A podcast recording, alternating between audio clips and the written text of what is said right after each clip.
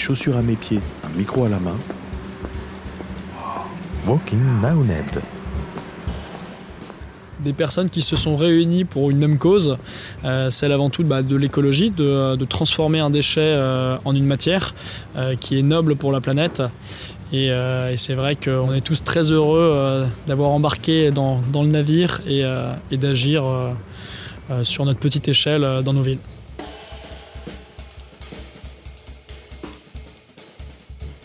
Bonjour, enchanté, Thomas Gachignard. Euh, je m'occupe de développer les alchimistes Pays de la Loire.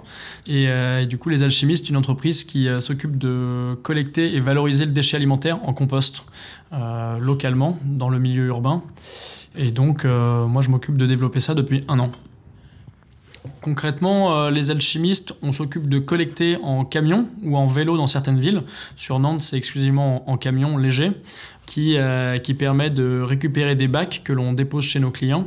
Il y a un système de consigne euh, et d'échange de bacs chez nos clients. On dépose des bacs qui sont propres, on récupère des bacs qui sont pleins et on les décharge sur euh, nos sites qui, eux, valorisent le déchet alimentaire en compost. Donc il y a différentes possibilités de compostage. Il n'y a pas une solution, mais plusieurs solutions. Et nous, en général, on installe des plateformes qu'on qualifie de micro-industrielles. On ne souhaite pas valoriser le déchet alimentaire sur des énormes plateformes. On souhaite valoriser dans le milieu urbain euh, du coup sur des plateformes qui sont visibles euh, de façon à montrer un peu comment composter dans le milieu urbain, de sensibiliser au maximum les gens parce que c'est vrai que sur le déchet y a, on trouve un manque de transparence euh, et on a tendance à éloigner le déchet de la ville. Et ce qu'on souhaite nous c'est vraiment que les gens se réapproprient les gestes de tri en voyant ce que devient le déchet alimentaire. Et donc on installe ces plateformes micro-industrielles dans les centres de ville et, et qui permettent de valoriser le déchet alimentaire en compost. Donc tu as euh, le camion qui euh, décharge les bacs à cet endroit-là. Donc euh, on a un système de, traçabilité de nos bacs où il y a un code barre qui permet de bien suivre le déchet alimentaire. une fois que le bac est déchargé, il est pesé sur cette balance métrologique est important de notifier que c'est au gramme près. et donc, euh, il y a la pesée qui est effectuée à cet endroit-là. Une fois que la pesée est effectuée, on saisit le poids dans une application. Et donc le client, euh, ça lui permet de savoir s'il a produit 50 kg, 100 kg, 150 kg de déchets. Euh, et ça lui permet aussi de savoir euh, la qualité de tri. Comme je te disais, on note de 1 à 3 étoiles. si c'est en vert, c'est 3 étoiles, la qualité de tri est bien faite. Si c'est rouge, il faut se dire attention, qu'est-ce que j'ai fabriqué? Est-ce que j'ai mal sensibilisé la personne en restauration? Est-ce que c'est moi qui ai merdé? Et en, en, général, quand il y a une qualité de tri qui est trop mauvaise sur un certain temps, on refait un point avec notre client, on réeffectue sensibilisation. Mais la première sensibilisation qu'on rend obligatoire au début du partenariat, très souvent, elle permet de bien euh, gérer le, tri euh, dès le début et qui nous permet d'avoir des qualités de tri euh, plutôt très élevées et très bonnes au début. Les clients, on a essentiellement à Nantes du professionnel. c'est essentiellement des professionnels de l'alimentation, donc ça peut être du restaurant, de la restauration collective, les acteurs de la santé, CHU, cliniques, hôpitaux. Il y a la grande et moyenne surface où il y a des flux importants de gaspillage alimentaire. Euh, ça peut être aussi euh, des, lieux où on, déjeune euh, dans la vie quotidienne. Donc ce sont tous ces acteurs-là que l'on collecte sur les villes dans lesquelles on est présent. Là, on arrive un peu à l'étape 2 qui est le retournement. Et donc ça permet de déverser la matière. La matière, est déversée sur cette table de tri. Donc c'est un tapis convoyeur qui a un variateur de vitesse et donc on peut, euh, avec ce, tapis convoyeur, acheminer la matière. Donc là, c'est vraiment une matière euh, très humide, euh, du déchet alimentaire qu'on connaît dans nos poubelles et qui est déversée dans cette première baie. Elle arrive là-dedans. Donc là, pour le coup, c'est très liquide. Et on effectue du coup un mélange au godet avec notre Manitou qui est ici. Je ne sais pas si tu peux voir, mais on voit que ça fume là. Mm.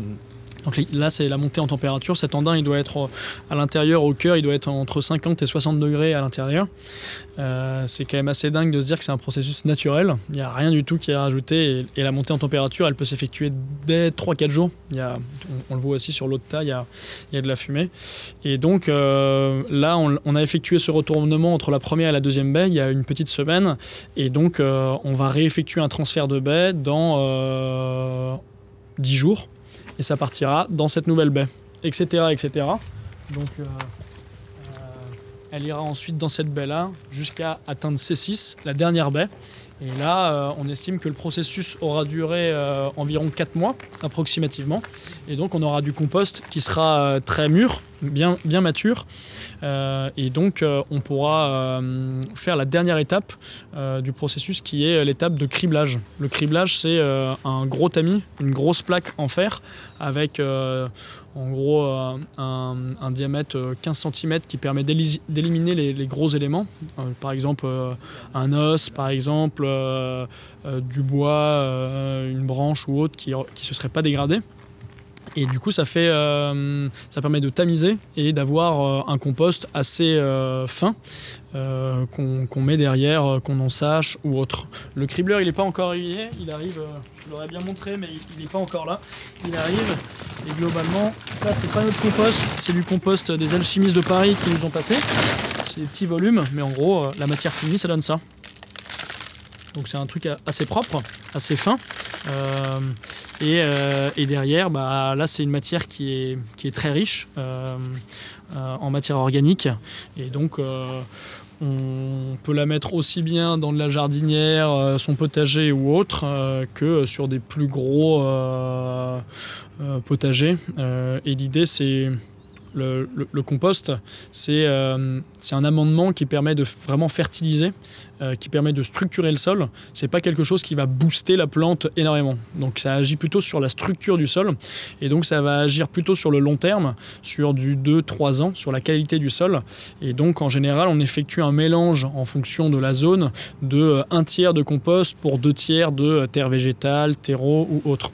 Ça n'a pas l'effet booster de un engrais azoté, de, de matières très fortes en azote qui elles vont envoyer de l'azote à la plante qui va grandir plus vite. Nous, le compost, c'est vraiment un fertilisant euh, euh, euh, du, sol sur, sur, sa, sur sa structure.